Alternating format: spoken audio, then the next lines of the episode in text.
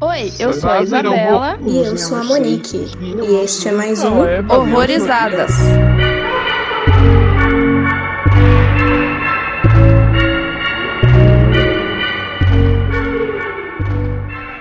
Oi, gente, sejam bem-vindos a mais um Horrorizadas. E hoje a gente vai falar sobre demônios no nosso especial de Halloween. E pra conversar com a gente tá aqui o Catacumba 31. Gabriela e Vitor, sejam muito bem-vindos. Olá, bom dia, boa noite, boa tarde para todos os ouvintes do Horrorizadas. É um grande prazer estar participando. Aqui é Victor Cutrali, direto do Catacumba 31. E eu sou a Gabi Leone. Um prazerzão aí ser convidado por elas. A gente está muito feliz em participar do podcast. Vamos que vamos, né? Falar sobre demônios, né? Demônios. É isso aí. E uma coisa que eu acho interessante sobre demônio é porque, assim, eu não sei o contexto de criação de vocês, mas isso já é uma coisa que estava enraizada na minha cabeça desde muito antes de eu consumir cinema, de ver demônios em qualquer outro tipo de programação, de série, livro, porque a gente vive num contexto católico, né? Cristão. Pra vocês foi a mesma coisa? Ah, cara, vamos colocar desse jeito, né? Qual que é a família que realmente vai todo domingo na igreja, tudo mais, né? Não são todas, mas o contexto é aquele de sempre, né? Assim, no meu caso, na minha família, tem um pouco de influência judia, mas também não é nada muito ortodoxo, assim, Sim. não é nada muito praticante, assim. Sim, é, a minha também. Na verdade, a minha família é gente católica, tem gente ateia, tem gente espírita, a minha família tem várias religiões. Sei. Enfim, mas não tem ninguém que é muito praticante também. Espírita tem umas da minha família que frequentam e tal, e que dá passe, que minha avó dá uma passe à distância, umas coisas nessa vibe, sabe? Uhum. Mas católica que vai sempre na igreja, não tem muito. É, por exemplo, na minha família, assim, né, o grande patriarca, que no caso era meu avô, lá de mãe, outra dinâmica e tal, mas assim, o meu avô, que era um pouco mais centralizador nesse aspecto religioso da família, ele era budista barra espírita, entendeu? é, Então, então, sabe? E eu falava assim, mas vô, tem que escolher um. Aí ele falava, foda-se, não precisa não. Tá? Ele faz a religião dele, tá certíssimo. Exato, entendeu? é. Mas vocês lembram de ter essa mitologia dos demônios assim embutida na cabeça de vocês? Ou foi alguma coisa que foi descobrindo bem mais pra frente? Ah, a gente é gótico, né?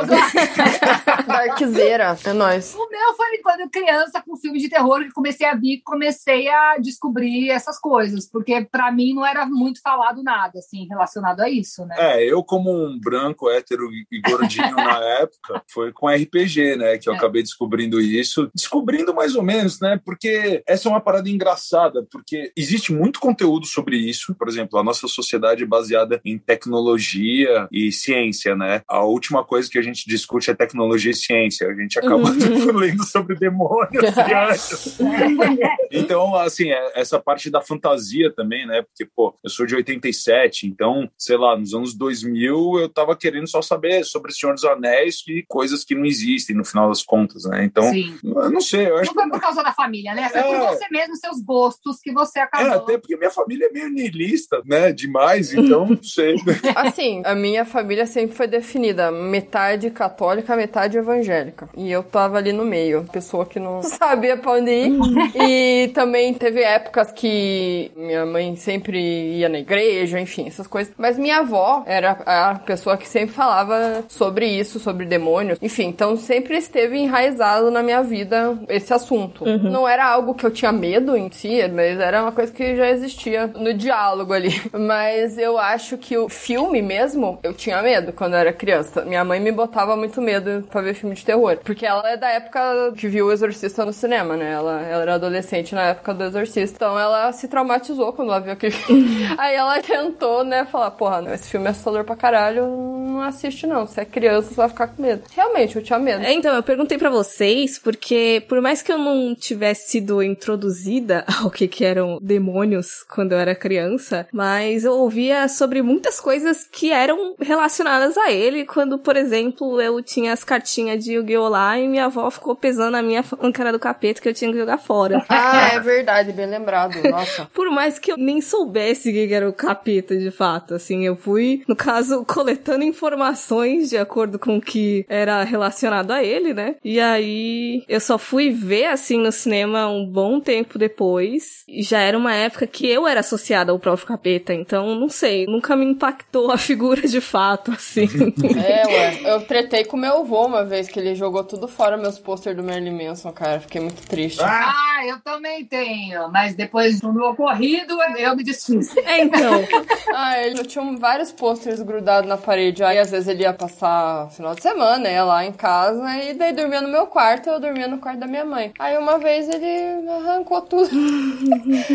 É, vou combinar que o Merlin Manson realmente parece, porque ele parece a Vala, né, que é um demônio é. lá do Invocação do Nossa, é mesmo. Eles são iguais, então. É, a referência veio só depois, a gente não tinha nem noção, né? Sim. Mas faz sentido, parece um pouco mesmo. Mas seu avô tava à frente do tempo dele, é isso que ele tava, tá certíssimo em ter tirado. Ele, é, ele já sabia. Não, agora ele também tá à frente do tempo dele. Ele parece uma velha de 70 anos agora. Nossa, é, total. E falando de cinema, no caso, vocês lembram, assim, dos primeiros que vocês assistiram, então, ao menos o mais impactante que vocês ficaram, eita porra, esse demônio monstrão aí. Eu acho que o maior impacto é Exorcista, acho que pra todo mundo, né? Não tem é, como não, tem não como. lembrar dele e falar filmes com demônio e não lembrar de Exorcista, né? Uhum. Melhor filme de todos os tempos. É.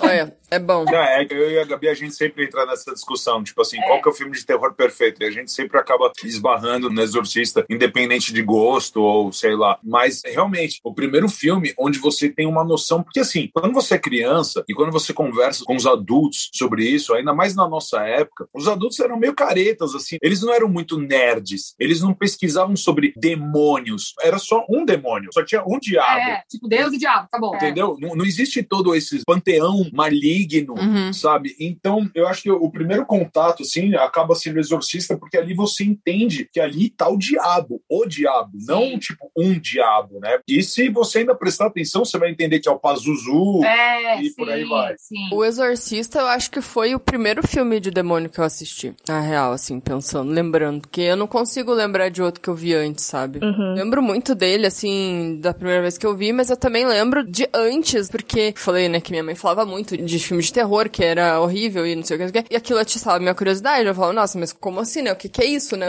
o que, que pode ser tão horrível assim que eu não posso ver, né? É. Tipo, sei lá, ficava imaginando umas coisas muito piores do que de fato eram, né? Não, e outra, né? A galera que tá ouvindo a gente talvez não compreenda que na nossa geração, sem internet, sem serviço de streaming, a gente era muito refém do que passava na TV. Uhum. Então, por exemplo, quais são os dois grandes filmes que tem um capeta como personagem principal? Bebê de Rosemary e O Exorcista. No Exorcista aparece em forma de uma garota com a cara toda fodida e no Bebê de Rosemary ele nem aparece é... e tem gente que até hoje fala, não, eu vi os olhos. Sim, é. mas também tem a profecia, hein? Ah, é. Caralho, bem lembrado, Chuchu. Que aparece na criança lá, que é o próprio demônio. O bebê demônio, a criança demônio. É, e o que veio de criança diabo depois disso, de narrativa de anticristo. Sim. É interessante porque eu acho que esses três acabaram interferindo em muito do que veio pós. Tem essa narrativa do bebê diabo, e a questão do próprio exorcismo. O que eu peguei já foi pós-exorcista, foi quando eu comecei a consumir mais terror e era tudo de qualidade duvidosa, né? Normal. E exorcista eu só fui assistir muito, muito tempo depois, já adulta, assim, passados 18, porque eu tive uma coisa similar disso da Isa, da minha mãe proibir, ela só proibia esse, assim, com uns 10 anos eu alugava terror na locadora, ok, só, só não pode assistir o exorcista porque é do capeta, assim, full do capeta. Mentira! Ah, é por causa da religião. Mano, eu assistia todos os filmes de terror com a minha mãe. Tipo, Jason, Fred Krueger. É, sua mãe via. Todos, é, Nossa, que massa. É, minha mãe dormia e eu ficava me cagando. Aí ia dormir com ela depois, inclusive. é, coisas atreladas à religião era complicado, assim, pra eu assistir quando eu era criança. Mas minha mãe assistia muita ficção científica, muito sci-fi, que eu também tinha cagado quando eu era criança, então... Da hora. Mas os terror de sobrenatural era complicado. E Exorcista também teve aquele lance de várias histórias ao redor, criadas ou não. Agora eu nem lembro mais o que, que era verdade e o que, que não era. E aí isso também deixou a galerinha cabreira, né? De não querer deixar os filhos ver ou não assistir mesmo. Total. Sim, que ele virou um filme maldito, né? É. Exato. Não, e por exemplo, eu lembro de uma época muito tensa, assim, que toda sexta-feira e todo domingo tinha um Globo Repórter na Globo, né? Obviamente. Sim. E era mó negócio tenso, assim. E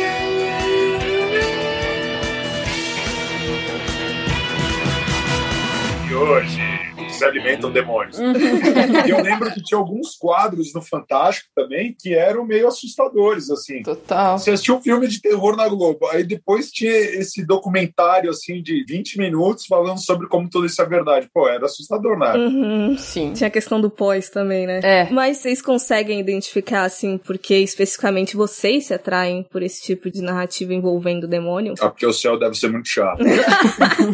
que eu quero pro inferno. As pessoas legais estão horror. o inferno já é aqui, não pode ser pior que isso. Tomara. É, Eu não sei, essa é uma pergunta complicada. Eu acho que é toda a questão de coisas que você não pode explicar, né? O desconhecido e. É, te instiga a saber que você não sabe se é real ou não, então dá uma vontade de se aprofundar pra gente tirar nossas próprias conclusões, né? Será que isso realmente é real? Será que um dia eu vou conseguir comprovar e ver com meus próprios olhos alguma coisa do tipo? Uhum. É, eu trago já um questionamento um pouco diferente. Eu trago um questionamento baseado na frase do Pinhead. Demons to some, angels to others, tá ligado? Essa é a parada do Lovecraft, assim, que eu amo, que o demônio, ele não necessariamente ele precisa ter vindo do inferno, de Lúcifer, do inferno cristão. Ele pode ser simplesmente um bicho horroroso de outro planeta que É. vai olhar pra gente e vai falar assim, ah, lixo, e vai dominar e vai fazer o que quiser com a gente, entendeu? Então, assim, a parte cristã, essa parte demoníaca, padrão, como a gente conhece, né, do bichinho vermelho, de chifrinho, Sim. rabo e tridente. Igual a lenda, é o melhor diabo de todos. Ah, pode crer, é verdade. É, então, é- essa parte, assim, eu acho não só infantil, como muito inocente, mas a parte grotesca mesmo, a parte demoníaca, por exemplo, os próprios cenobitas, pô, seres que sentem prazer através da dor. Uhum. Pô, eu acho isso muito mais pesado, assim. Obviamente, isso acaba mais instigante do que, tipo, uma vida de contemplação e paz.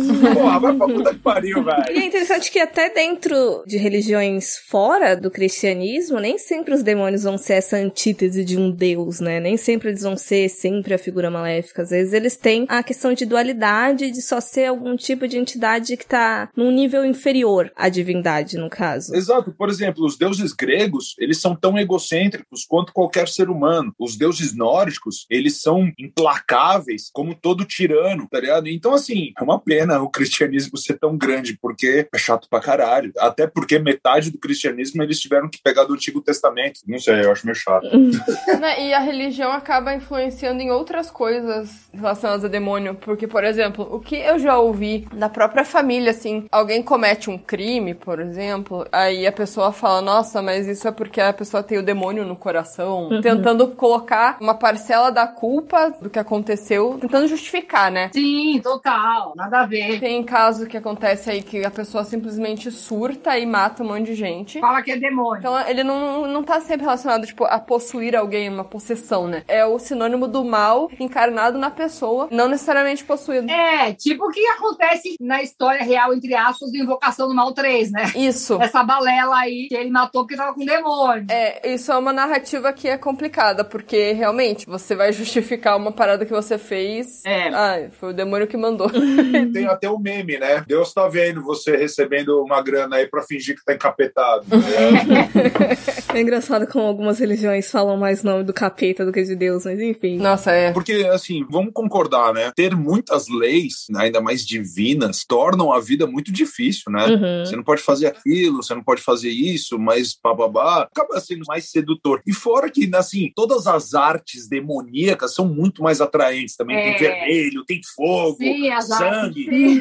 É muito mais legal. Então, eu achei interessante ter levantado isso, porque o que me atrai em narrativa de demônio não é a questão maléfica, mas é quase o demônio como salvação, como, por exemplo, a bruxa. Porque tem a parte religiosa, que eu não sou muito próxima, e aí o demônio vem me oferecendo, sei lá, manteiga, e aí eu falei, bicho, eu prefiro manteiga, assim, não é por nada não, porque realmente é difícil você seguir todas aquelas regras, e assim, às vezes numa mentalidade que eu também sou muito afim, É. então, vamos pro capeta. Sim, aquele filme leva total pra esse lado. É porque você tá inserido numa família extremamente conservadora que você não pode fazer nada e você é acusada de bruxaria simplesmente por, sei lá. Por ser mulher. Por ser mulher, é, exato. E daí do nada você recebe ali uma proposta de uma mudança de vida muito melhor. E o que, que você vai fazer, né? Viver deliciosamente. Exato. É, ué, quem que não quer? Então, esse filme nós temos um problema com ele. Polêmica! A gente não gosta desse filme, acredite. Jesus, como assim, meu Deus? É que a gente não gosta do fato do filme chamar A Bruxa, na É verdade. porque podia se chamar qualquer coisa. É, podia chamar real. Floresta do Mal, que ia dar na mesma. É, eu não sei,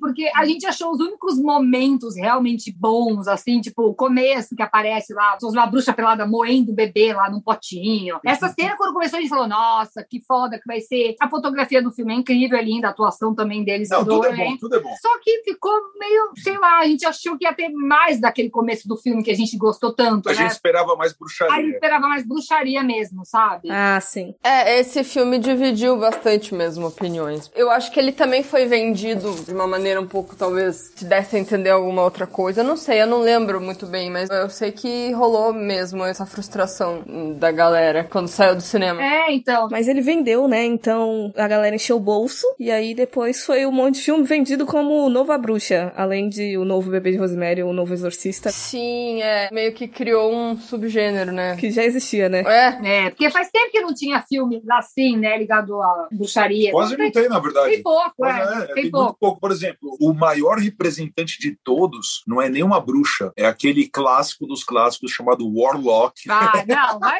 pelo amor de Deus. eu não tô ligada. Eu achei que você ia falar o clássico dos clássicos, sei lá, Branca de Neve, assim. Esse aí é foda. Não, Esse aí é foda. Não, não, não. Tipo, da Disney? Assustador. Dos irmãos Green. É, esse também, esse também. Mas o filme mesmo, o clássico, é Convenção das Bruxas, velho. Isso aí é filme de bruxa pra mim. Cara, eu tinha muito medo desse filme, caralho. Pois é, que até hoje, né? Quem viu.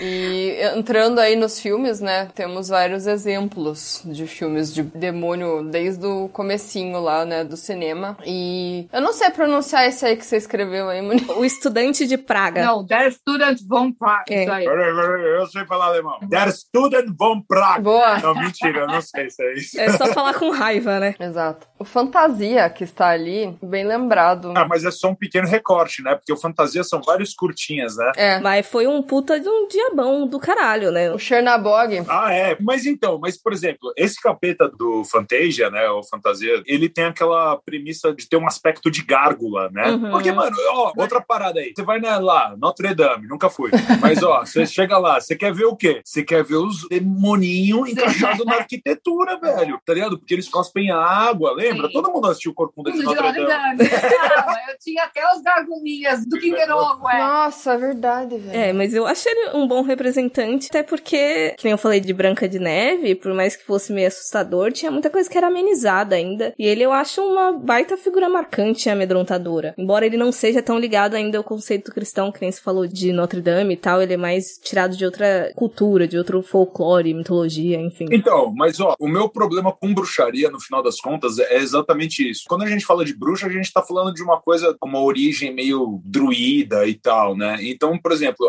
as coisas pagãs, as forças da natureza, eu não vejo como, tipo, o diabinho vermelho de chifrinho. Sim. Esse é esse meu Sim, problema sim. com a bruxa, na verdade. Entendi. É aquela coisa, né? De quem conta história é quem ganha. E aí, quem é que tava julgando, né? Era quem tinha essa narrativa de demôniozinho. Então, tudo pra eles era a porra do demôniozinho chifrudo vermelho. Sim. Inclusive, gosto muito do demônio de Haxan. Pra mim, essa é a figura básica, assim, de demônio. Eu gosto muito dessa estética. O vermelhinho. Sim, eu adoro. E esse filme tá na Darkflix, né? É, então, é que ele é como se fosse aquele filme Spinal Tap, né? É tipo um mockumentary, pra parecer um documentário, mas não é, obviamente. Mas o que eu acho mais legal é que esse filme é mudo, né? Cinema mudo. E, pô, ele consegue passar toda. Assim, eu, eu me imagino você lá em 1923, 22, assistindo o filme, saindo daquilo lá e falando assim: nossa, meu mundo acabou. e ele é muito bem feito. É verdade. Voltando pro fantasia, porque assim, a Disney, a gente até conversou sobre isso, né? Dela inserir criaturas aí, elementos de terror nas coisas, sem ser de terror, né? O foco. Então, por exemplo, o fantasia não é uma animação de terror, mas ela tem esse segmento, né? Do final que é muito desconexo com o resto, né? Eu, é que assim, eu assisti fantasia já faz muito tempo, embora eu goste bastante, eu não consigo lembrar se ele tem toda uma narrativa linear ou se são várias histórias desconexas, mas é tudo bonitinho. É uma antologia, né? Eu acho que é uma antologia. É, mas é que tem, tipo, uma que é sobre a história do mundo, né? Que daí aparece a evolução, os dinossauros, que eu não lembro se tinha continuidade, assim, mas eu lembro que essa é a mais sombria, né? Comparada com as outras que são bem alegrinhas, assim, musiquinha fofa, e essa é macabrona, assim. Eu lembro que eu tinha medo também, porque total terror, né? Não, é medonho. Mas é que assim, no caso do fantasia, eu acho que é como se fosse uma ópera, né? É uma orquestra, aham. É, exato. Você tem várias passagens. Então, essa é a passagem, sei lá, mais sinistra no caso, né? Uhum. Aí também vai até um assunto muito interessante sobre maquiagem, porque, por exemplo, é, o ser humano ele reconhece traços pontiagudos, né, ou triangulares como coisas ameaçadoras, né? Tipo, geralmente quando você tá bravo, os ângulos da sua Sim. sobrancelha ficam mais pontudos, Sim. né? Então é fácil a gente enxergar uma forma como um gárgula, um demônio, como algo ameaçador. É engraçado o efeito psicológico do visual, né, também. Sim, verdade. A harmonização facial é tudo coisa do diabo.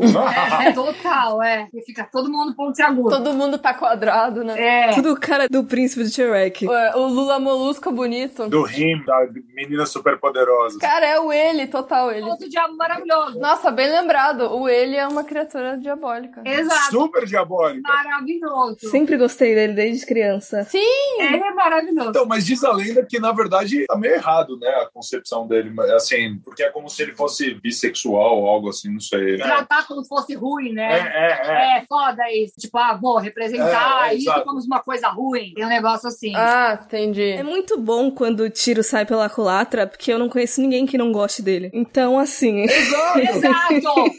Todo mundo adora. acho que deu errado. Cara, eu vou ter que falar, porque tem um episódio das Meninas Superpoderosas que é muito macabro, que é com ele, que ele, tipo, possui o polvo da lindinha e fica falando com ela pra ela fazer coisa errada, cara. Nossa, sim! Muito bom. Se você parar pra pensar, é muito cagado isso. Eu esse é lembro. Foda, esse episódio é maravilhoso. Aí você fica pensando, caralho, que porra macabra é essa? Isso aí é pra criança, você tá pegando um capeta, possuindo um bichinho de pelúcia aí pra criança fazer merda.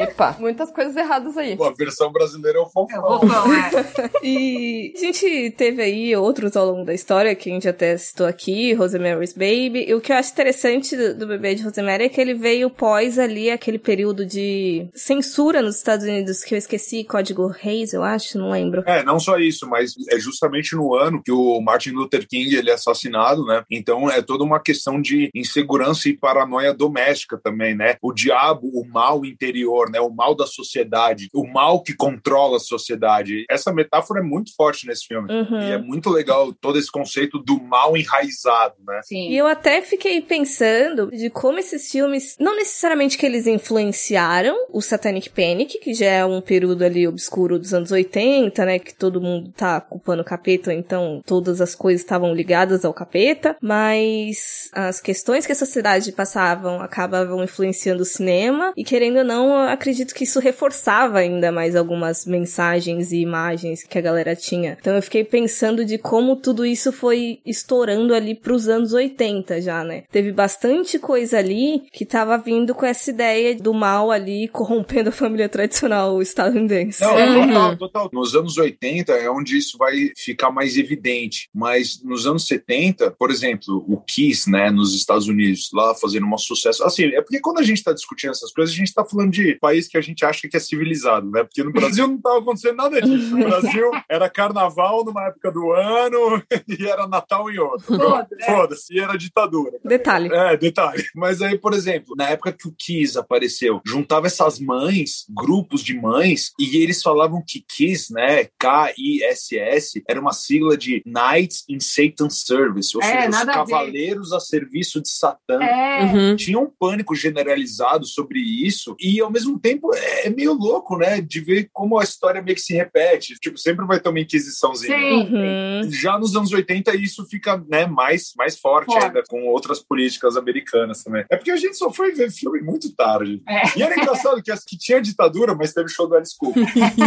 Vai entender. Teve Van Halen. E eu acho interessante que, por exemplo. Ah, não, não, eu ia falar merda. Eu sempre confundo Angel Heart com o Advogado Diabo. E aí eu ia falar da figura humanizada. Mas o Angel Heart também, né? Era humanizada porque eu só li o livro, eu não sei como isso foi retratado. Sim, era o Robert De Niro, inclusive. Isso. É, mais, mais humanizado que isso é impossível. Maravilhoso. É, esse filme é massa pra caralho. Aí dá pra entender, né? Por que, que o- ele e o Alpatino tiveram que sair na mão no fogo contra fogo. Porque, cara, eles estavam reprisando os mesmos papéis, se for ver. É verdade. ligado? Nossa, é verdade. Foi o demônio aqui, ah, eu vou fazer o demônio ali. Mas essa é a narrativa que você mais gosta, né? Com o demônio. Do advogado do diabo, É, é. assim, o Angel Heart a gente considera muito aquele terror sulista americano, né? É. Onde acaba misturando outras influências, não só é, a religião cristã. Mas, é, por exemplo, é genial o cara se apresentar como Luz Cypher. É, É, não, é bom. muito boa essa. Mas eu acho o advogado do diabo a definição perfeita do que, que é um diabo de terno. Uhum. Porque, por exemplo, a profecia, a gente tem aquele grande plano, né? É uma criança que vai se envolver com a política, ele vai ser doutrinado, vai ser treinado para conquistar o planeta. Ou seja, é o mal que tá vindo a cavalo. Sim. Agora, cara, o advogado do diabo, não sei, ao meu ver, se você pegar todo o rolê cristão, ele é realmente aquela coisa do tipo assim, eu vou pegar um por um e eu vou corromper o coração do homem, saca? O Keanu Reeves ali também faz um trabalho incrível, né? Como um cara a ser tentado, mas, porra, o Alpatino é demoníaco, né? Palmas para o Patino nesse ano. Eu gosto muito. Assim, eu, eu vou falar quase a porra do episódio todo de que, ah, eu também gosto desse demônio, porque não tem um demônio, assim, esteticamente falando, que eu não vá gostar, assim. Acho que todos têm coisas pra serem aproveitadas, mas eu também gosto muito do homem bonito, humanizado, que é o demônio. Não necessariamente bonito, mas charmoso. É, É, é, um sexy appeal ali. É, entendeu? ele tem lábia, ele O, tem um... o poder tá no olhar. É, sim, É nas muito- palavras é, é muito na na segurança. segurança que ele passa. É que vai depender muito da narrativa, né? Você pega um demônio mais feioso, esqueci a palavra. Caricato. Monstruoso. Isso, monstruoso, caricato. Você não vai colocar num filme em que o demônio precisa entrar na cabeça da pessoa e seduzir, enfim. Você vai colocar num filme que você vai assustar a pessoa, entendeu? É, outra proposta. É mais um suspense, né, isso. Exatamente. Suspense demoníaco. É, suspense demoníaco. E eu gosto muito também do capeta do Constantine. Ah, sim! Esse capeta do leste europeu. Eu adoro, eu adoro Constantino. Nossa, pelo amor eu acho que é um dos filmes que eu mais vi na minha vida. Juro pra vocês. Eu lembro que eu vi no cinema esse filme. Eu também. É o tipo de filme que tá passando, sei lá, telecine, eu paro e vejo de novo. Eu falo, ah, eu vou ver de novo. É o tipo de filme que a Gabriela não tem nada a fazer, ela vai lá e Exato, eu coloco sempre. Esse e Anaconda, dois meus filmes conforto. Onde a anaconda é confortável. Gente, eu adoro. Eu não sei, me diverte, sabe? Filmes Certo. que se Se divertem. diverte. É. Não, Anaconda eu concordo, eu gosto também. Eu nunca deixei de gostar de Anaconda. É ok. Mas daí você pega as continuações, aí não, né? Aí você descarta. Ah, não, aí não, não, não, é só o primeiro. Segunda anaconda não é tão ruim assim, não. Mas Constantine, você também não vê mil vezes e não cansa? Não, eu já vi várias vezes, já, com certeza. Não, eu adoro o Anjo Gabriel, que é com aquela atriz maravilhosa, Tilda. Uhum. Ela é sensacional, eu adoro ela. Não, tudo que ela faz é bom. Não, não teria como ser outra pessoa pra fazer o papel, né? Não tem. Ela é bem, sei lá, enfim, ela é única. Ela é bem andrógena, não sei, ela, ela é única, ela é única. Sim. Aí eu acho que já acabou padrões, assim, de 2000 pra frente, porque aí já veio um monte de mistureba. Por exemplo, falei de Constantine e também teve Drag Me to Hell, que eu lembro que foi uma sensaçãozinha quando saiu. Foi, é verdade. Mas qual demônio que é esse? Ele é o Abaddon. É o Lâmia. No RPG, Lâmia é outra coisa. É tipo um bicho meio escorpião, meio leão. Nossa. Mas teve um desses meio também terror, meio comédia, que é aquele É Dia de la Besta, né? Que é meio cômico, Esse é né? animal. É animal, é. Ah, eu assisti hoje, inclusive, nessa mesma narrativa de Anticristo, né? É bem divertido, né? O demônio que aparece.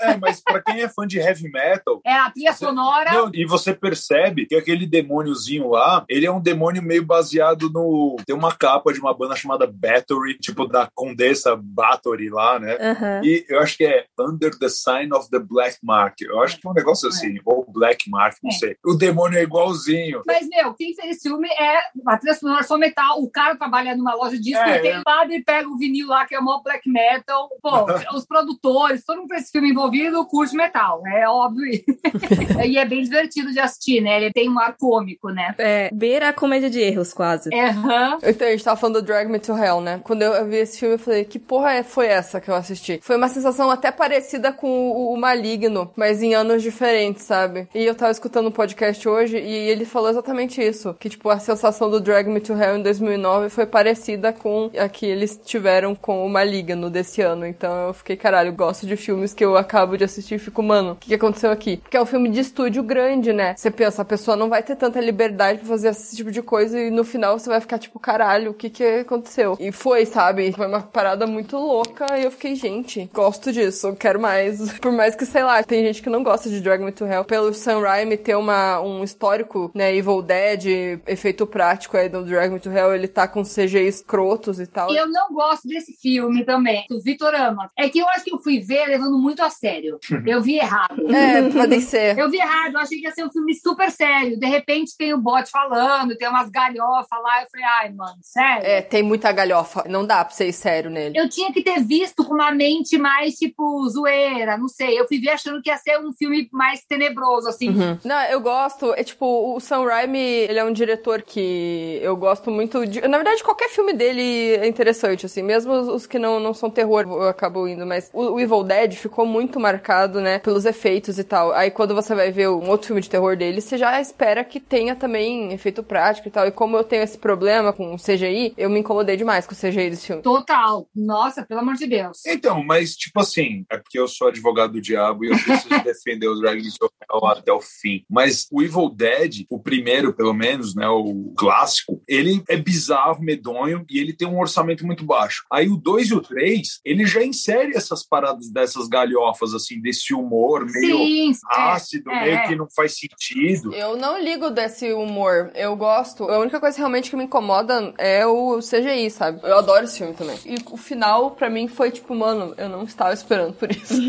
Não, porque, por exemplo, eu adoro aquela cena que a bruxa vomita na boca da mina, velho. Nossa, mano, eu acho muito engraçado isso. eu, eu acho nojento pra caralho. Você não tá esperando nem fudendo isso. É... Ah! Muitas coisas você não tá esperando. Eu vi uma vez esse filme no cinema na época e eu fiquei completamente que bosta. Achei que é um filme sério. Eu tenho que ver de novo com essa mente que não é um filme sério. É isso. Eu vi errado, eu vi errado. É. Eu tenho que ver. Eu vou dar uma chance. Dê uma chance, dê uma chance. É, eu gosto dele por memória afetiva, porque quando eu assisti eu tava cagando pra qualquer coisa séria e eu não acho que seja bom eu pegar pra ver também.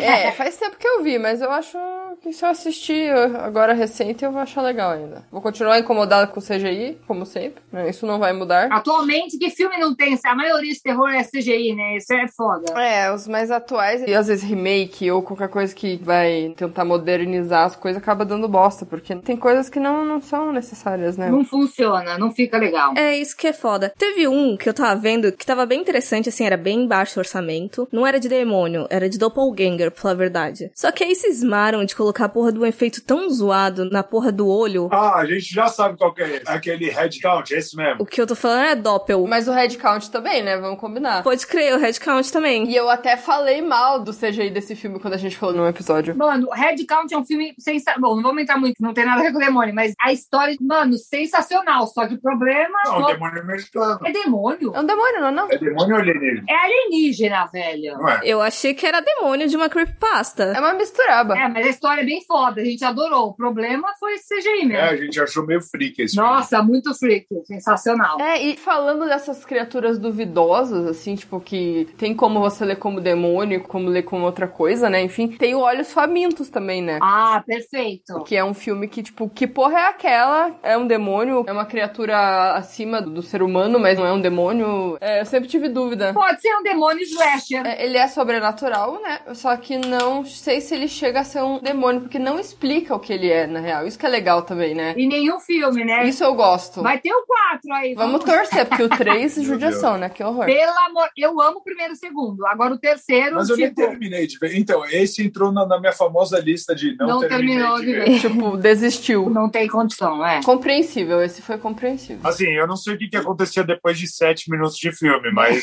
Tava bem ruim. tava bem ruim. Não tem condição aquele filme, não. E, e ali, mais pra década de 2010, a gente teve algumas coisinhas aí interessantes. A gente já falou da bruxa, né? Que por mais que seja um divisor de opiniões aí, ele tem a figura marcante no final. Saudoso Black Phillip. Também teve aquele filme maravilhoso, sem defeitos, chamado O Lamento. Uhum, vocês viram? Esse filme coreano, né?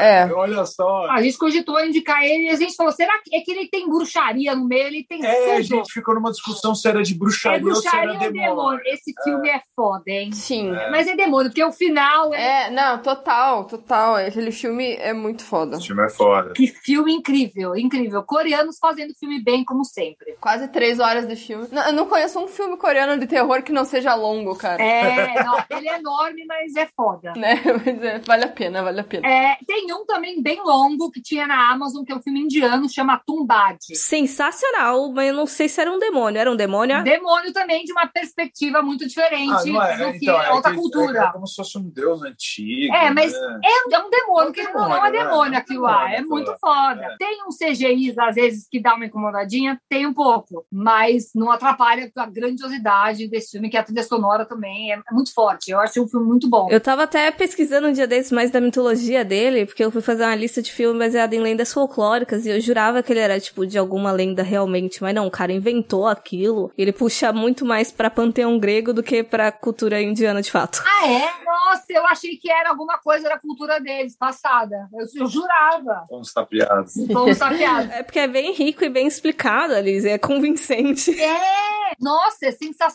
esse filme. E ele é uma junção, é, é Índia com outros países, né? Não é só indiano, né? tem um, um mix aí na, produ na produção desse filme. Filme foda. Uhum. E eu queria deixar um espaço aqui pra gente falar de algumas produções nacionais com demônio aí. Que tem algumas. Um que eu gosto muito é um chamado Bem-Aventurado, que ele é meio fábula. Ele é inspirado num conto russo, pela verdade. Eu acho que até comentei com você, Jaisa, que é aquele de fantochezinho, né? Sim. E ele tem uma vibe muito boa, ele é sobre um demônio que ele visita uma igreja assim bem no interiorzinho e ele quer que o padre ensine ele a ser bom, porque ele tá cansado de torturar as pessoas e quer saber o significado do bem, assim, eles têm várias discussões filosóficas mesmo ao longo do filme, de que que é o bem, o bem é a ausência do mal, você tem que fazer coisas boas, que, que caralho que é o bem, né? Nossa, é brasileiro? Não conhecemos. Boa. Se eu não me engano, tem na Prime também, não, não tenho certeza. Da hora, da hora. Esse que você colocou aqui eu não conheço. É, Mal Nosso, que é aquele filme que eu no começo tava comentando que a história é legal, tem referências pra caralho em outros filmes clássicos, tem uma maquiagem bacana, mas a atuação quebra as pernas. Mas eu acho que vale a pena. Ele já esteve na Netflix, não sei se está indo, mas eu, eu gostei dele, apesar de algumas atuações. Apesar dos pesados. É, apesar dos pesares. Tem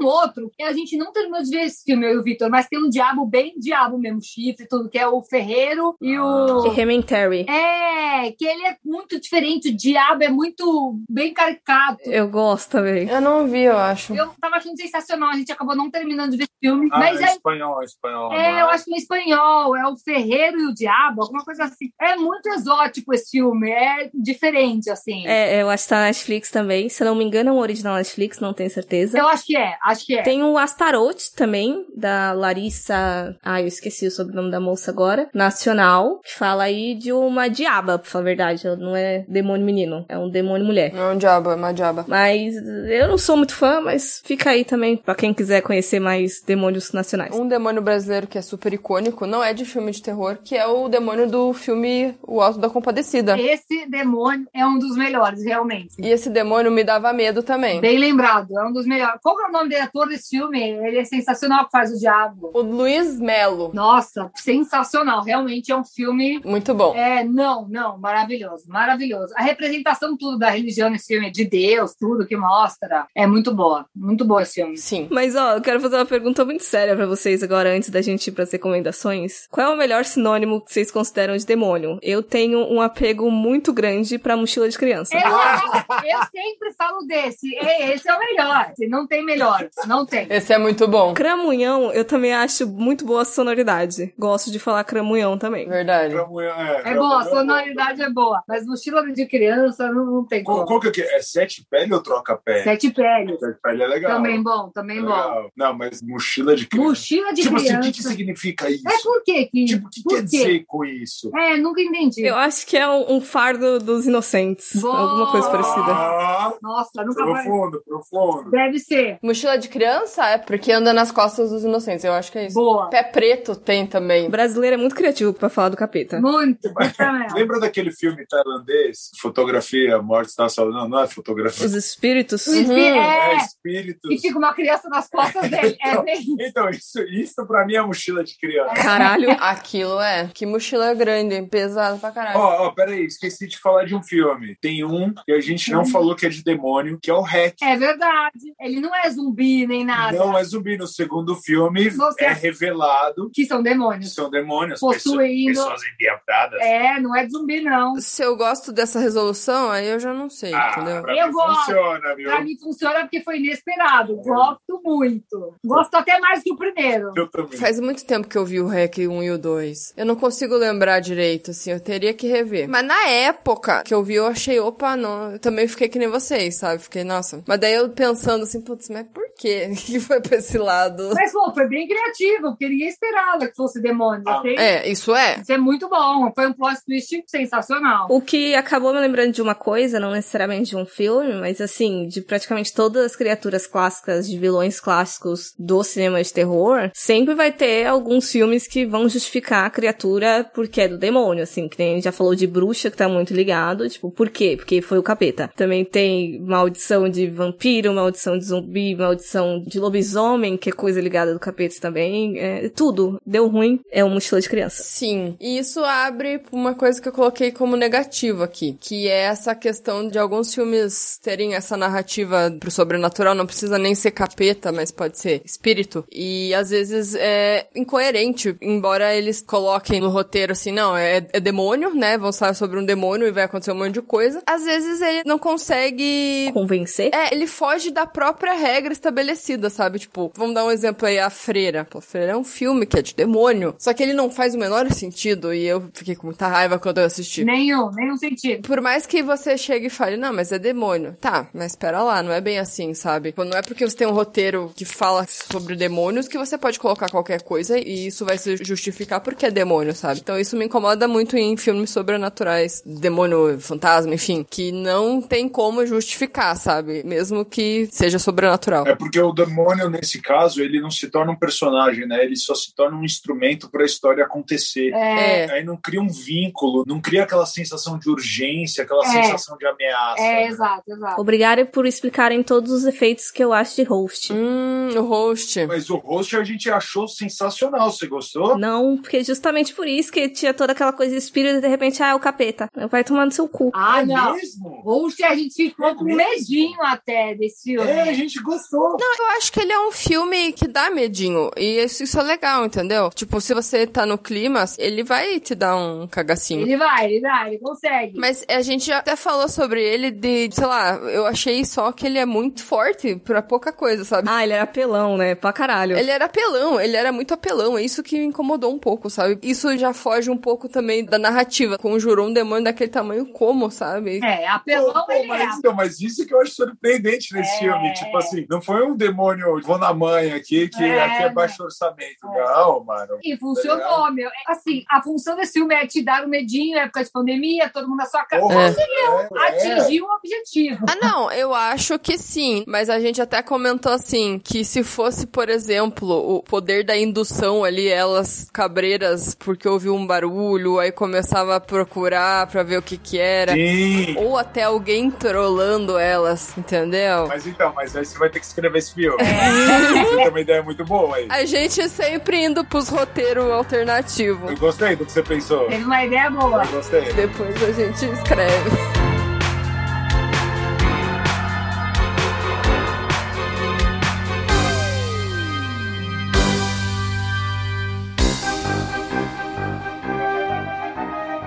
Eu vou falar do Incubus, que é um filme de 66. Ele é dirigido pelo Leslie Stevens. Eu tava um pouco na dúvida de qual filme que eu ia escolher pra esse tema, porque a gente aqui no Horrorizadas já falou muito sobre filme de demônio, né? E muito mais de coisas recentes. Então eu resolvi dar uma diversificada e trazer um filme não tão conhecido lá de trás, né? E ele tem um contexto bem interessante e macabro, né? Porque ele tem a fama de ser um filme maldito. E é um dos filmes mais malditos. Pra quem conhece, né? Porque ele acabou sendo ofuscado, enfim. E muita tragédia aconteceu que tem relação com esse filme, né? Teve muita morte, é, incêndio em exibição, enfim. Então, ele é com o William Shatner, né? É. O cara do Star Trek. Sim, exato. E também teve uma época que esse filme ficou perdido por muitos anos. Aí acharam uma cópia dele. Aí, né, entra a parte que ele foi ofuscado por filmes muito mais conhecidos, que também tem a fama de serem malditos, que é lá o Exorcista, depois o Poltergeist, enfim. Acabou ofuscando total o Incubus. E outra coisa interessante que torna ele muito sombrio também e bizarro é que ele é todo falado em Esperanto, que é uma língua bizonha lá. De músico. É, que o diretor desenterrou porque ele quis fazer justamente para dar a ideia de uma coisa mais misteriosa e macabra, né? Enfim, contextualizando. Agora contando a história. É, então, ele é estrelado pelo William Shatner, que nem você tinha falado, mas ele não gosta muito de falar sobre esse filme. Eu acho que ele deve achar que é uma mancha na carreira dele. Pelo menos não todos os atores devem gostar de estar linkado com um filme maldito, né? Então ele meio que não fala muito sobre o filme. E o filme se passa em um vilarejo que tem um poço com propriedades milagrosas, né? E algumas pessoas foram curadas, outras adquiriram o dom da beleza. E daí o local acabou atraindo pessoas vaidosas, pessoas que começaram a usar o lugar de má fé. E também, segundo a história, lugares milagrosos também atraem demônios. E onde o personagem do William Shatner se encontra nesse filme, né? Ele acaba cruzando com uma demônia lá chamada Kaia e acaba se apaixonando por ela. E, ironicamente, ela acaba se apaixonando por ele também, só que ela é uma sucubo, né? E a sucubo atrai para matar, né? Basicamente, a história gira em torno disso, desse amorzinho aí. E em paralelo, tem o Incubus, que é outro demônio que aparentemente é mais forte, e ele tenta corromper a irmã do Mark. E o Mark tem que enfrentar esse demônio aí. Muitas tretas. Isso tá parecendo sinopse de filme de sábado à noite da Band dos anos 90.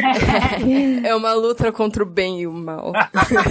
Sabe o que eu achei engraçado? Eu tava com a ideia de sucubus e incubus, dessa coisa ligada ao sono e tal. Eu não sei se é uma mitologia padrão, mas era isso que eu conhecia. E aí, quando começou, parecia a porra de uma sereia. Sim, sim. Eu fiquei, quê? Total sereia, aham. Uhum. Eles dão a entender que o demônio encarna numa jovem, né? Numa mulher. Uhum. É um pouco diferente mesmo a mitologia. Bem lembrado. Parece muito sereia mesmo. Até porque ela leva pro mar e afoga. É, porque a sucubo é o demônio mulher, né? Que seduz. E íncubus seria o contrário, né? O demônio homem que seduz, né? Ou não? É, sucubo é a versão feminina e incubus é masculina, né? No caso. Pode crer. Sim, pode sim. crer. Ah, vocês viram ou não? Não, esse é muito velho. A gente, não vi. a gente não viu esse. Eu nem, eu nem sabia que existia. É, então, se vocês quiserem ver, ele tem um link pro YouTube, tá legendadinho, que não tem nem como, né? Ver sem legenda, tu não vai entender porra nenhuma. E então, esse filme, ele não é assustador, não vai te deixar com medo enquanto você assiste. Talvez você fique com medo depois que com medo de morrer, né? Porque ele é um filme maldito.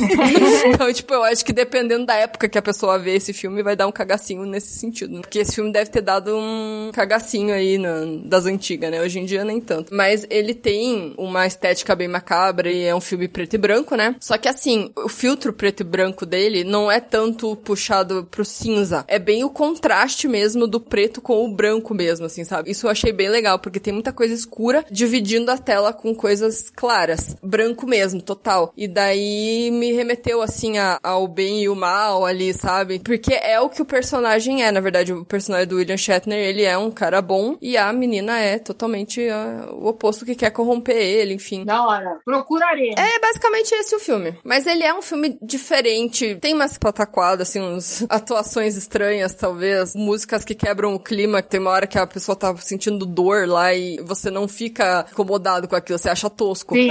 Mas é, é também muito pela linguagem da época, né? Então tem que dar um desconto pra essas coisas. Total. Mas é isso, eu, eu acho um filme interessante de conhecer. Eu gostei bastante dele. Eu fui lembrando, inclusive, do Antrum, que a gente até falou. É, ele serviu de inspiração, né, pro Antrum. E eu gostei, assim, o meu problema com ele é mais mensagens, que aí eu não acho que seja um problema inato dele, é mais um, um reflexo das coisas, então eu não tenho muitos defeitos sobre ele, sendo bem sincera, eu gostei bastante. Sim, sim. E eu vou falar de um filme também meio esquisito, que ele se chama Lo, é só o L e o O. É um filme de 2009. Eu vi o trailer e eu falei assim, meu Deus, o que, que eu tô assistindo? Aí a Gabi falou assim, não, olha a nota no IMDB. Se for alta, a gente assiste. Ah. E, meu, a nota lá tá 6.6. É, Ou a seja, nota tá boa, até a nota é demoníaca.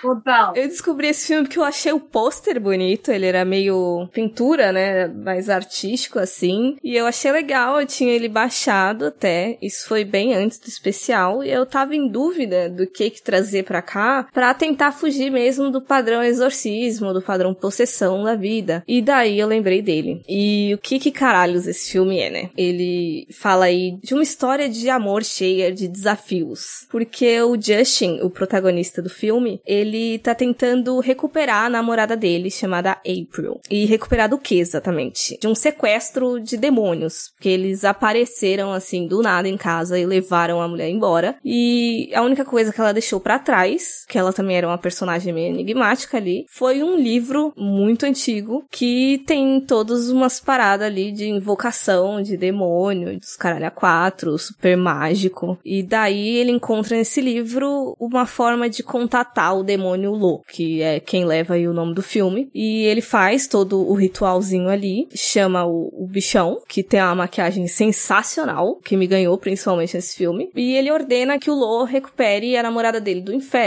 Só que aí esse demônio tem outros planos, né? E a gente vai ver o desenvolvimento disso. Ele é meio difícil de assistir por muitos motivos. Primeiro que ele é difícil de achar, né? Mas ele tem toda uma estética esquisita, porque ele parece teatro, assim. É tudo escuro ao redor. A gente só vê os personagens, parece que eles estão no meio do nada. E aí, às vezes, a gente vê uns flashbacks, que aí já é toda uma encenação mesmo teatral. Parece até um, uma série de cordel que tinha na Globo, assim, tudo muito encenadinho. E às vezes, do nada, brota um musical dos demônios cantando. Tem umas atuações assim que não são das melhores, mas eu me encantei por esse filme, por, sei lá. Por ser diferentão. Pra caralho. E ganhou um espaço absurdo no meu coração. O que eu gosto também é que o demônio ele aparece desde o começo, assim, não tem nenhum mistério. Achei interessante, muito interessante. E um achadinho aí que eu nem lembro como é que caralho eu achei o pôster desse filme.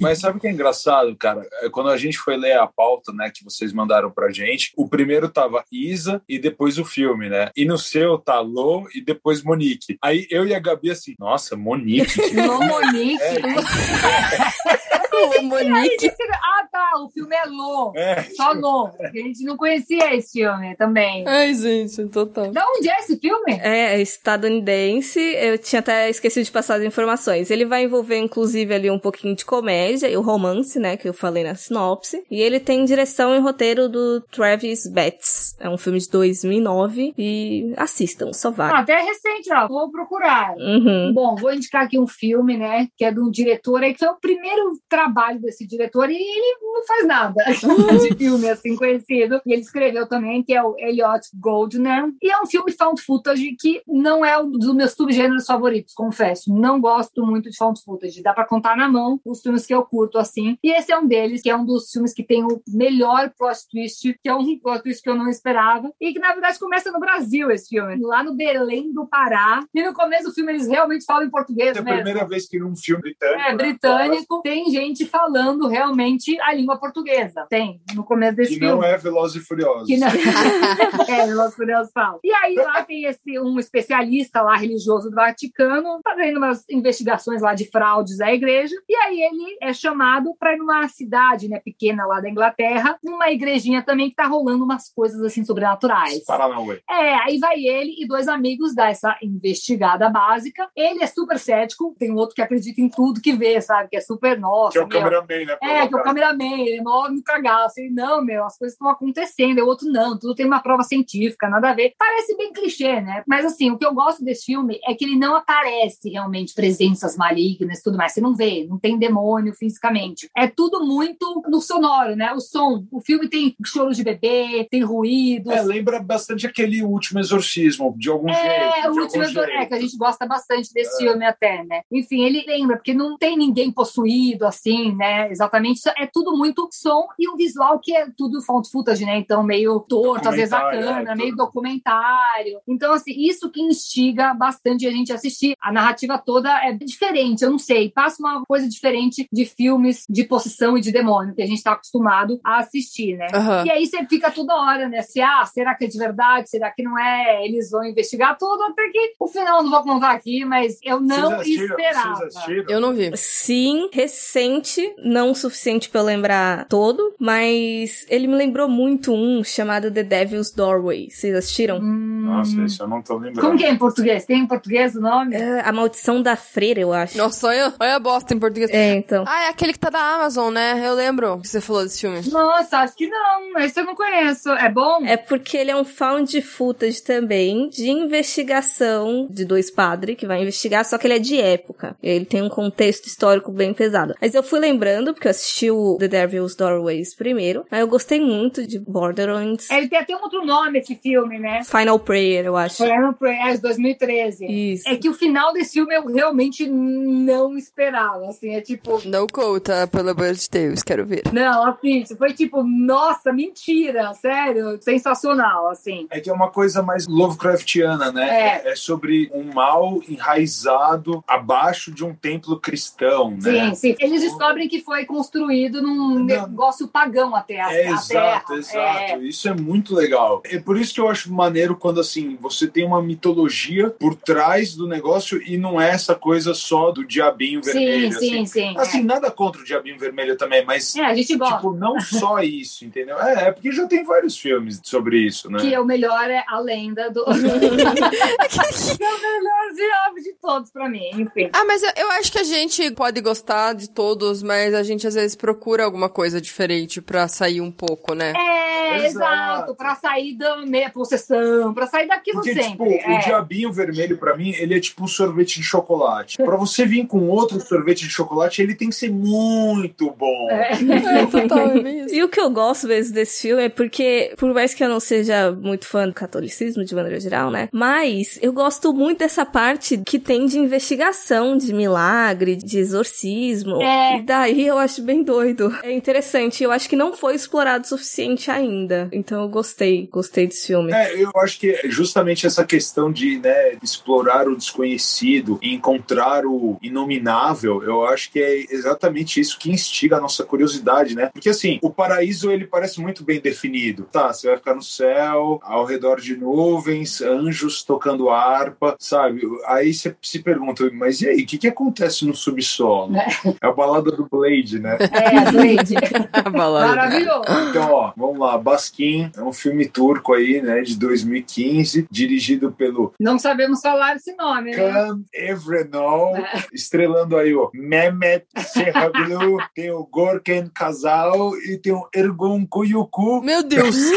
Pior que tá escrito isso mesmo, cara. É, K-U-Y-U-C-U, então Kuyuku. Bom, um esquadrão de policiais, eles estão indo atender uma ocorrência e quando eles chegam nessa ocorrência, depois de sofrer um acidente, as coisas começam a se mostrar um pouco piores do que parece enquanto eles estão numa descida para o inferno.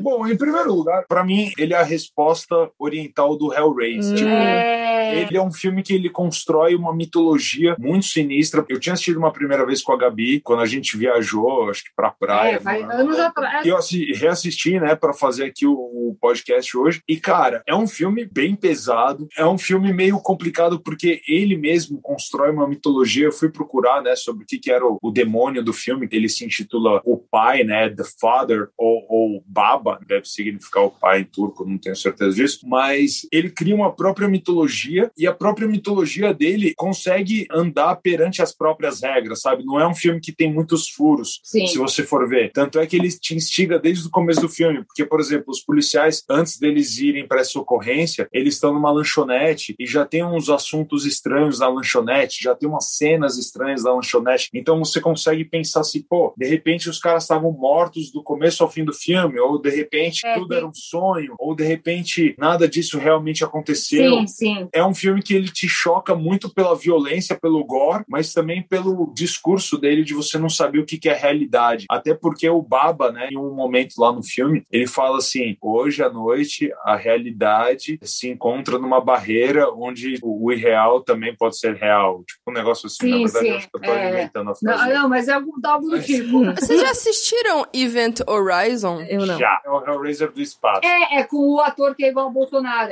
que gosta, É né? o Sam Neill. Meu Deus, eu nunca fiz essa comparação. Ele faz monte de filme da série. Ó, mas- Esse filme é foda, da mas, ó, hora. peraí, e também peraí. tem o Hellraiser, ele tem essa pegada. Mas eu tinha anotado aqui, ó. Tem dois diálogos do Baba que é muito bom, ó. Hell is not a place you go to. You carry hell with you all the times. You carry it inside you. Uhum. Né? Você não vai pro inferno. O inferno tá com você Sim, a sim, todo momento. Sim, é, Aí, os diálogos desse filme são bons. Sim. pô, é, É. é bem profundo. É bem profundo o filme, é verdade. Esse filme é sensacional. E é um filme difícil de ver mais de uma vez. Eu fui tentar ver de novo e falei, Ai, gente.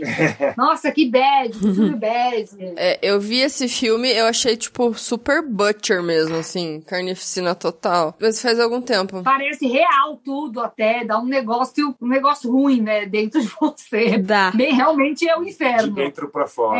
É, sei lá, é foda. Eu tenho uma história quase engraçada com esse filme, porque a primeira vez que eu vi, eu tava em alguma maratona, vendo um monte de filme. E a gente tava na sala, e sabe quando você tá meio dormindo, meio acordada, que às vezes você fecha o olho e você acha que você piscou, passou uns cinco minutos? Sim. E às vezes eu acordava e tava rolando umas coisas muito bizarras e eu ficava tipo, o quê? E aí depois eu fechava o olho de novo. Só sei que teve uma hora que eu levantei de verdade, eu fiquei. Eu tava sonhando com aquilo. Esse filme aconteceu, foi de verdade. É bizarro, é bizarro. Quando eu peguei de novo pra ver, foi.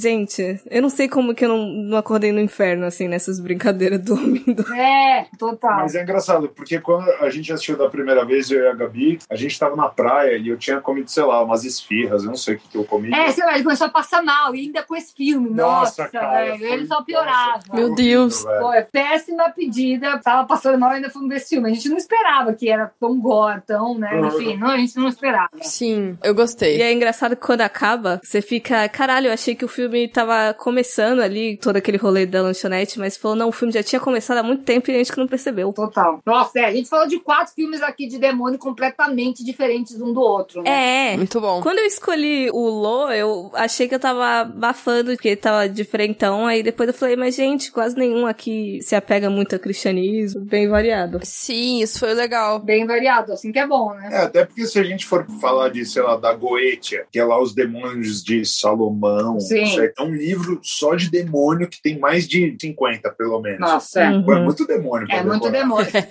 Inclusive, eu imagino de quando a- o, o Crowley começou com todas essas coisas aí, isso deve ter refletido absurdamente no cinema. Eu eu espero que alguém já tenha feito alguma tese sobre isso, porque eu vou procurar depois. Devem ter feito. Ah, tem um pouco disso, por exemplo, aquele filme The Dark Song, né? Que é exatamente o ritual lá. Esse filme é foda. Sim. Tem uns efeitos meio me incomoda pro final que aparece lá e fala, ai, mano, É. aquilo lá é tipo, ah, vai se ferrar, sabe? Mas o resto eu acho bem maneiro. Sim. Mas caminhando então pro fim, queria saber do que que a gente anda assistindo recente sobre demônio, se tem notado algum padrão, alguma possibilidade aí que dê pra explorar mais que ainda não foi. O que que vocês estão gostando ou não gostando dessa última leva? Então, eu tô vendo uma tendência, a gente até já falou num vídeo nosso no Instagram, não sei se é demônio, mas uma coisa espiritual que tá surgindo é coisas relacionadas à floresta. Uns dois filmes recentes que a gente assistiu, que era Forças Naturais da Floresta, tipo deuses, demônios. Ah, terror ecológico. É, a gente fez um terror ecológico. Dois filmes que lançaram aí nesses tempos e os dois tinham ideias muito boas. In the Earth foi um e o outro Gaia. Esses dois era a mesma vibe. Essa galera que tá na floresta tem deuses lá, tem coisas sobrenaturais da floresta, natureza, que a ideia era muito boa e aí não souberam trabalhar, não, não ficou legal. Mas a gente acha que é uma tendência que pode começar aí vir filmes dessa vibe e dar certo em algum momento, que ainda não deu. É, é como se fosse um, não um terror, né? Mas aqueles filmes de catástrofe, só que em menor escala, né? Porque, por exemplo, o filme de catástrofe, a metáfora é que o planeta está se virando Sim. contra a gente. Sim, sim, esse é da floresta, É. a natureza se virando É, contra. é. Então, a gente achou a ideia muito boa. Tem um até o Gaia que mostra, tem uns seres que viram cogumelo, assim, começa a brotar plantas. Muito loucos os efeitos especiais desse filme. Só que a história, hum, a gente tá com uma expectativa que venha um nessa vibe aí que seja bom. Talvez suja aí, né? Ou não. Eu tô tentando lembrar algumas coisas que eu vi por último, assim, que vai mais pra essa pegada demônio. Ah, tem o Demonic, né? Ah, esse eu não vi, falaram tão mal. Eu não vi. É bom? Não, é muito ruim. Qual muito demônio? ruim. Aquele Demonic que é do Neil, Ah, é? do, Nossa! do Neil Blomkamp. A gente tava com expectativa desse. É, foi também um...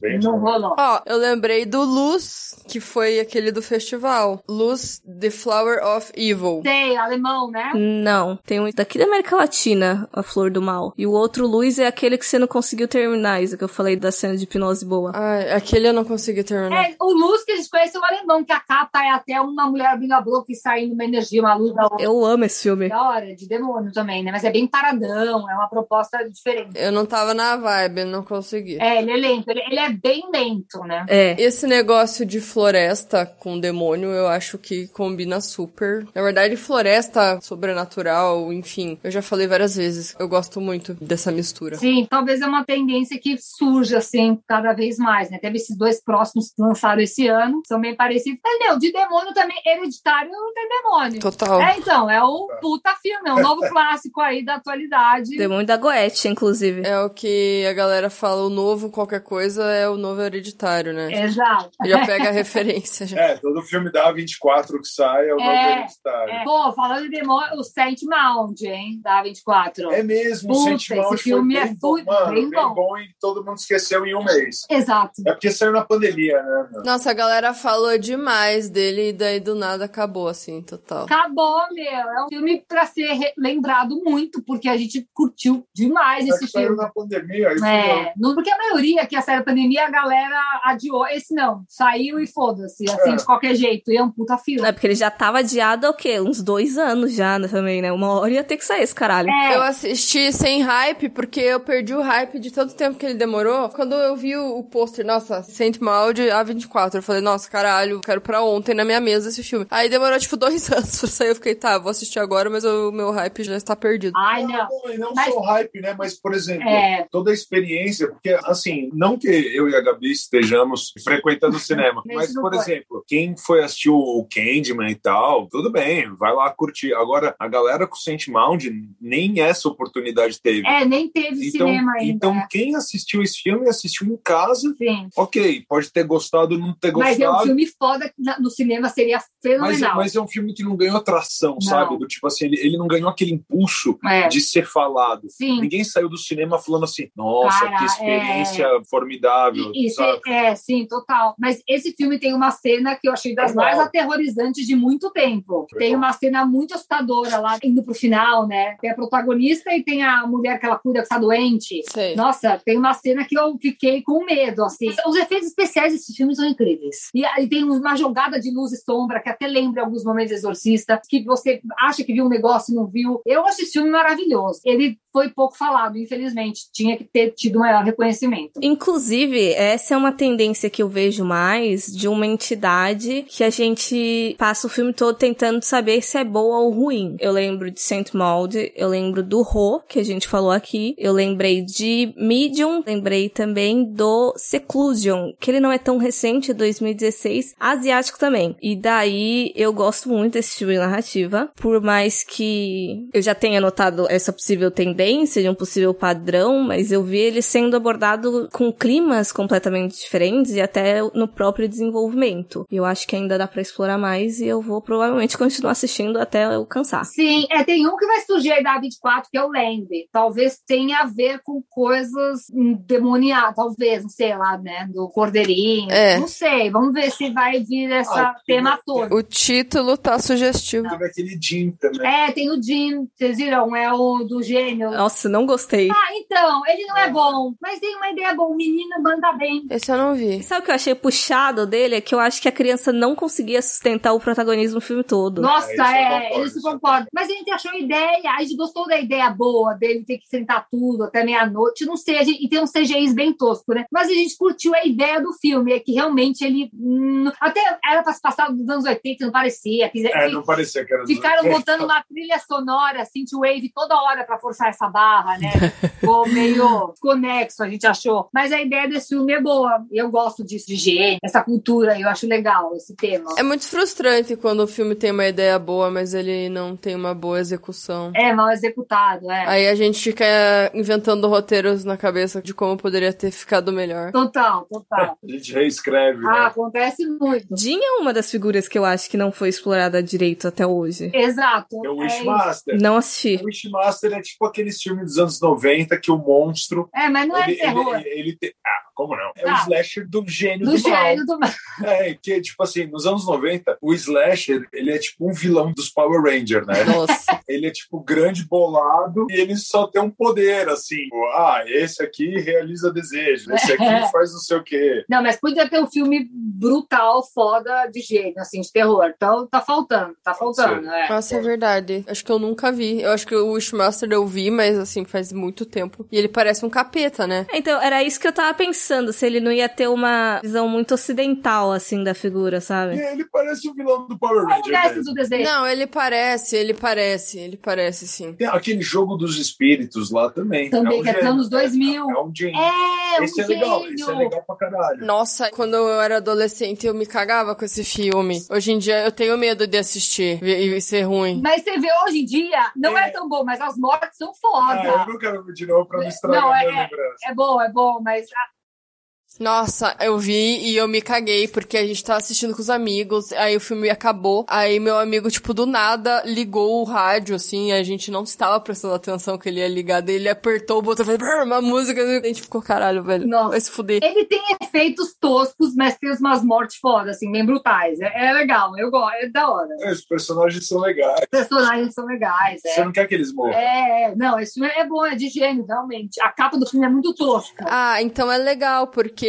tem muito filme que, tipo, eu fico, morre logo, caralho. Porque você não tá nem aí pro personagem. É, que você não se importa, exato. Demora demais pra morrer, você fica, tipo, morre, caralho. Chatos, né? Personagens chatos. Isso é um grande problema, às vezes, de filmes de terror. Tem personagens muito chatos que você não, não se É, apega por neles. aquele First Street lá, a gente gostou por causa dos personagens, sabe? É, os personagens são. É, que é uma outra proposta, é bem teen e tal, mas a gente gosta dos personagens, são legais, a gente se importa com eles. né? Hum, sim, entendi. E, gente, depois desse papo bem maluco aí de demônio, caso a galera tenha curtido aí todas as pontuações e principalmente as recomendações de vocês, onde é que eles te encontram? Bom, para encontrar aí nosso conteúdo, é só seguir nossa página no Instagram, o Catacomba 31, né? Em breve, agora dia 31 de outubro, a gente, né, tá esperando aí estrear também o nosso podcast, o Catacomba Cast. É, mas no Instagram a gente indica muito filme, tipo, mais underground. A gente fala também de filmes, tudo que é lançamento, a gente sempre faz review também, a gente dá nossas notas. Tem a indicação que a gente sempre faz de sexta-feira, né, em formato de Reels, e a gente tenta indicar filmes não tão conhecidos assim, né? Sim. A gente faz vídeo também, com filmes também, tipo, grandes lançamentos e também uns mais lado B. Enfim, todo dia da semana a gente posta sobre filmes, cada dia da semana é programado por uma coisa, curiosidade, tudo. A gente tem pretensão de um dia ir para YouTube, né, canal, quem sabe. Mas por enquanto a gente tá começando aí, vamos começar com um podcast, né? Nossa, eu jurava que vocês tinham um canal, eu até fui procurar, falei, gente, mas o formato dos vídeos de vocês é tão, tipo, YouTube, sabe, assim? É muito, é. Eu falei, gente, isso eles devem ter um canal, certeza. Tem que fazer, cara, uma da hora. A gente não tem, mas a gente tem tudo salvo. Quando subir o canal, vai tudo, os vídeos, tudo pra lá. Vai, vai, vai na fé. Então, uma ou duas vezes por semana tem vídeo lá no Instagram. né? Tem coisa underground, coisa conhecida, então tem de tudo, dá pra escolher. Total, total. E eu vi lá também que vocês fazem camiseta ou não fazem mais? Então, na verdade, a gente. Qual que é a história, né, do Catacumba? Eu e a Gabi, a gente ia lançar uma marca, né, independente. Com a Acabou- pandemia, a gente É veio, a,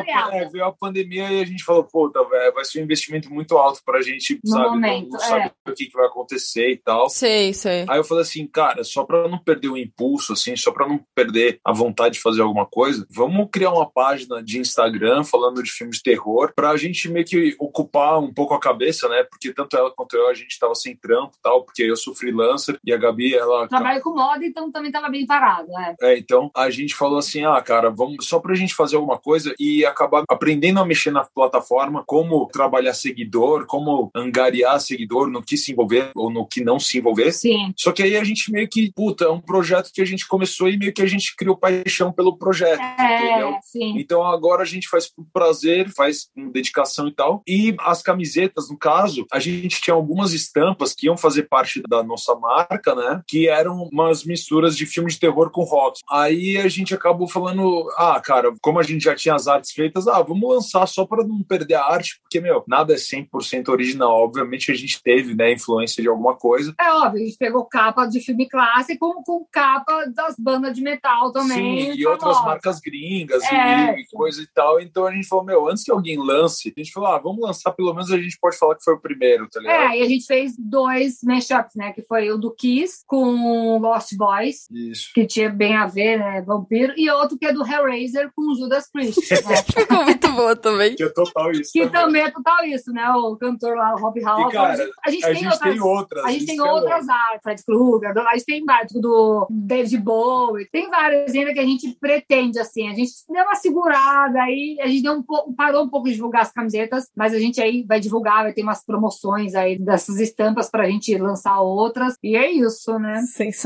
Ai, que da hora. Eu gostei muito das estampas. Ó, o dia que vocês forem começar a fazer de novo, olha, dá muito boa, porque é muito criativo, cara, tipo, misturar assim, dá uma combinação muito boa. É, dá, combina muito metal com filme de terror. Total, né? combina muito. São duas coisas que a gente gosta, então, né, ficou fácil. Sim, eh, antes de falar os nossos links, eu só quero indicar um canal que foi onde eu achei o Incubus, que se chama Canal Espanto Noturno. Ele é um canal que tem muito filme desconhecido de terror legendado. Então, assim, só vão lá. E tem o Incubus, né, já legendado bonitinho. Vários outros que eu nunca nem ouvi falar. Eu dei uma fuçada geral, assim, fiquei, caralho, nunca nem vi. Vou fuçar aquele canal pra achar as coisas. E, né, voltando pro Jabá, a gente também tem o nosso Instagram lá, que vocês estão careca de saber, que é o Horrorizados Podcast. E o Facebook também, Horrorizados Podcast, dá pra achar a gente lá. E o Twitter, que é Horrorizadas PC. E também tem o nosso site, que é horrorizados.com.br blog, que você vai achar um monte de listas. E fiquem atentos pras listas de Halloween super especiais aí. Maravilhoso. Chegou o nosso mês. Chegou o melhor mês do ano. E é isso, gente. Espero que vocês tenham gostado. Obrigada, Catacumba. Obrigada, Gabi e Vitor. Adorei. Obrigada, a gente adorou, amamos o convite. Olha, a casa tá aberta. Sempre que rolar os horários aí, vamos marcar. Vocês no nosso podcast também. Tamo junto. Show, show. Então é isso, gente. Até mais.